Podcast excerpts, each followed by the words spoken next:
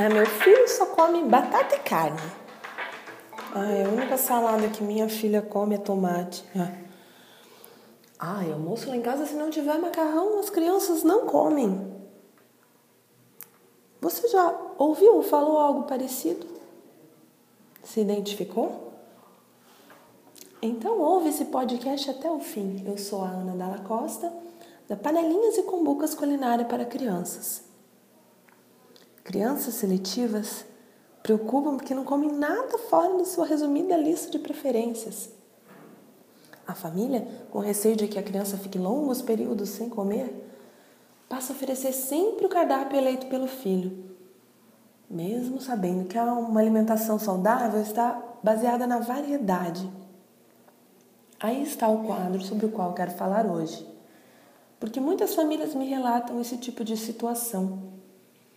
Há casos mais sérios, outros menos, mas a reflexão é a seguinte: só é possível gostar de algo que conhecemos.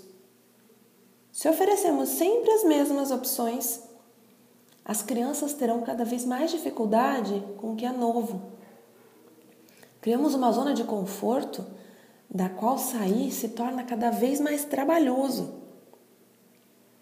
Para ter um filho que come com variedade, é preciso oferecer variedade, persistir e criar o importantíssimo hábito de provar.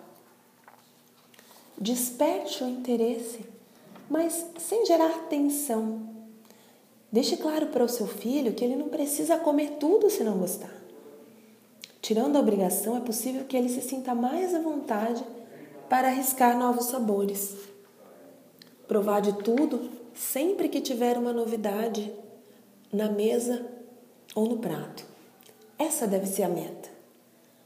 Comer é uma consequência para depois e não deve gerar tensão, conflito ou estresse. Apresente seu filho à aventura, encoraje-o a provar de tudo, a ser curioso e destemido.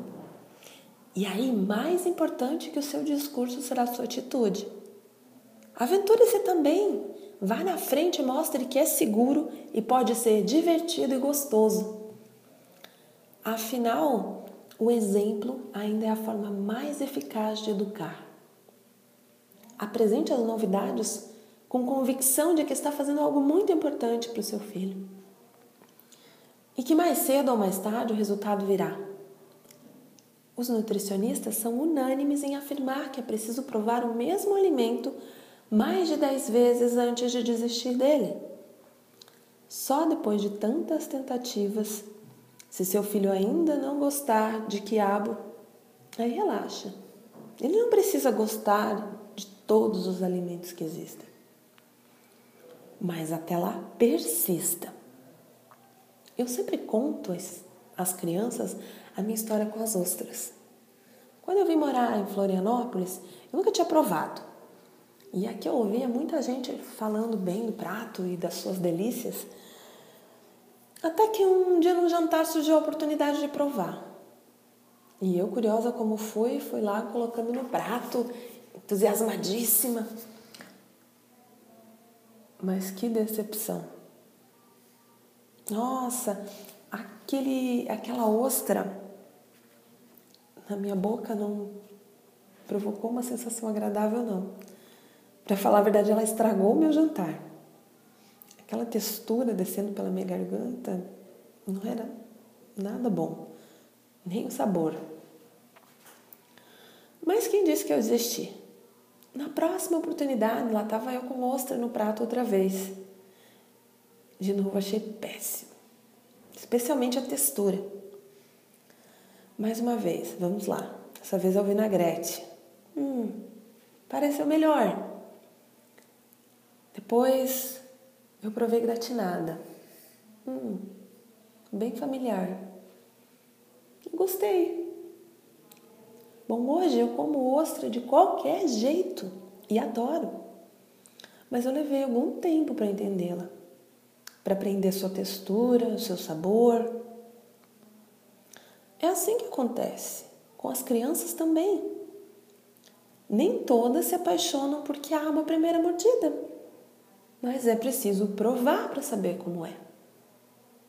persistir e tentar de novo e outra vez.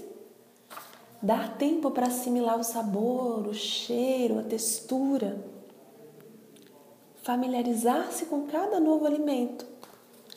Para então poder ir escrevendo mais e mais nomes na lista do Eu Gosto da sua família. Esse foi Panelinhas e Cumbucas, culinária para crianças.